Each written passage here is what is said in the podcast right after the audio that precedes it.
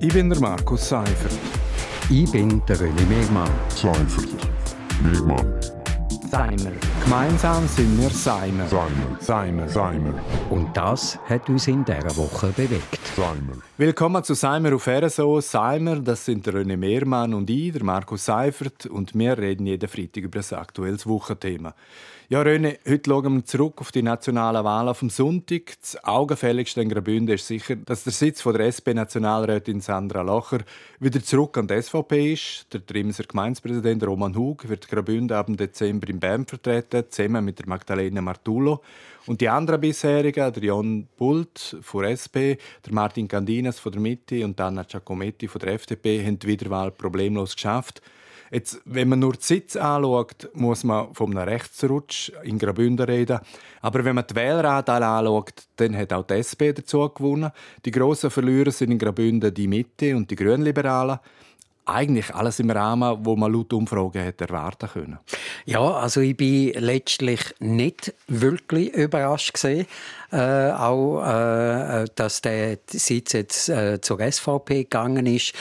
Ähm, ich hätte eher im Vorfeld ein bisschen gerechnet, dass der Sitz von Anna Giacometti ein bisschen gewackelt. Aber äh, ja, also letztlich, als ich am Sonntagabend das Resultat hatte, habe ich gedacht, ja, es bestätigt das, was man eigentlich hätte können erwarten Also bei Anna Giacometti muss man sagen, der hätte wahrscheinlich auch gewackelt, wenn die Partei nicht vorgespurt hätte und Anna Giacometti gerade einmal zweimal auf die Liste vordruckt hätte. Das ist durchaus möglich, ja. Jetzt, äh, auch national sind die Verwerfungen überschaubar, sage ich jetzt einmal. Rechts von der Mitte ist insgesamt stärker geworden. Für eine Mehrheit langt es aber weiterhin nicht. Und die grossen Verlierer sind schweizweit die Parteien mit Grünen im Namen. Am meisten gezogen haben also offenbar Schlagworte wie Migration, Sicherheit, steigende Lebenskosten. Klimaschutz hat im Vergleich zu den letzten Wahlen keine zusätzliche Stimme gebracht. Ähm, ja, ist das jetzt beruhigend oder alarmierend? Gemein, gell? Es ist, es ist sicher nicht, also alarmierend würde ich nicht sagen, aber es ist sicher auch nicht beruhigend. Und was ich noch spannend finde bei dieser Dings, äh, also der, der Klimawandel, der ist ja spürbar und ich glaube, der ist für ganz viele Leute spürbar und der ist auch ziemlich hoch in der Prioritätenliste, dass man den angehen müsste. Aber die grünen Parteien, also die Grünliberalen, die Grünen, die hätten davon wie nicht profitieren diskutieren.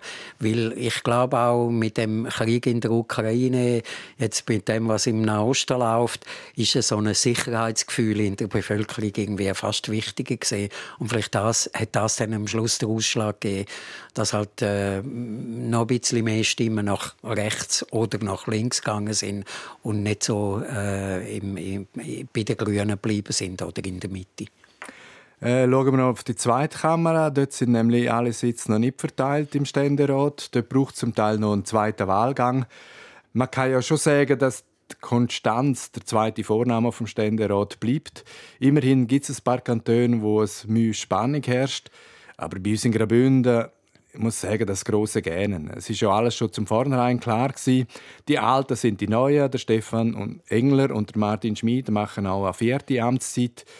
Vielleicht muss man da schon mal irgendwann über eine Amtszeitbeschränkung nachdenken. Ja, das würde ich auf jeden Fall. Also ich denke mal irgendwo in, in der nationalen Politik irgendwie acht oder zwölf Jahre, das wäre dann eigentlich genug. Ich glaube, es braucht die immer wieder mal eine Erneuerung und, und, und, und neue Leute. Also ich, ich beobachte das auch in den USA, im Senat.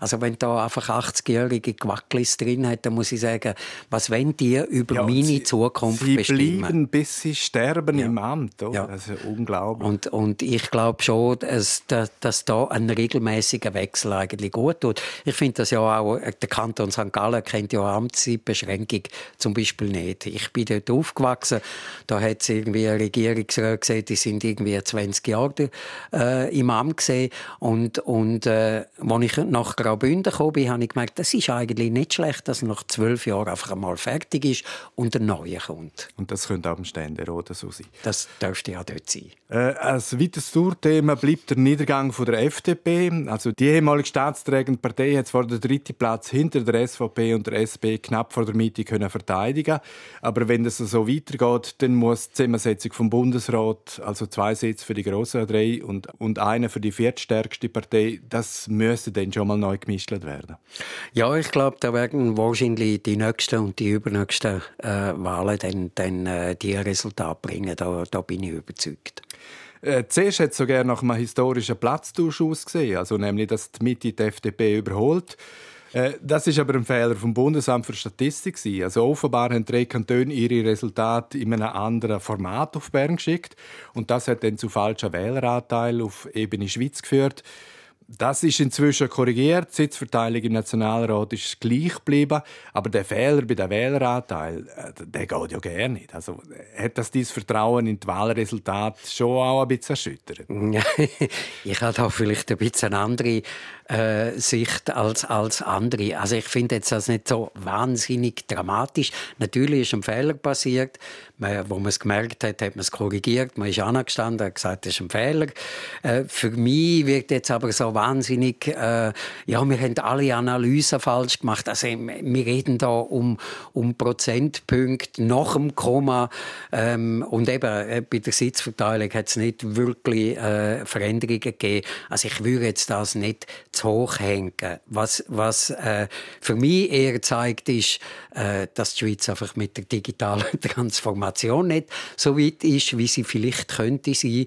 Und was ich auch noch glaube, ist, dass das Narrativ gefährlich ist. Also wenn ein, wenn ein massvoller Moldi schon vor der Wahl sagt, also er geht nur einwerfen, weil dann ist nur dann ist er sicher, dass seine Stimme zählt wird, dann ist genau so etwas, was passiert, natürlich für ihn ein gefundenes Fressen, um dann zu sagen, ja, die Wahlresultate sind gefälscht. Und ich glaube, irgendwelche Fehler und kleine Verzähler gibt es wahrscheinlich bei jeder Abstimmung. Ähm, ich würde jetzt das nicht zu hoch hängen. Das will ich auch nicht zu hoch hängen, aber es ist irgendwie, es passt irgendwie, dass äh, der Kantönli-Geist, oder? Dass immer noch nicht alle Kantone ihre ihre Daten im gleichen Format können liefern und offenbar hat man da zum Teil noch Kantone, die mit Excel-Tabellen arbeiten und das finde ich 2023 muss nicht mehr sein. Oder? Nein, das muss überhaupt nicht mehr sein. Also wirklich, also wenn man fortschrittliche Nation will sein, dann äh, muss man da eigentlich digital äh, ganz vorne auch mitspielen. Wir machen einen Schlusspunkt an dieser Stelle. Das ist Seimer Nummer 125. Seimer gibt es jeden Freitag hier auf RSO. Ich bin der Markus Seifert. Ich bin der René Megmann. Seifert. Megmann. Seimer. Gemeinsam sind wir Seimer. Seimer. Seimer. Seimer. Und das hat uns in dieser Woche bewegt. Seimer.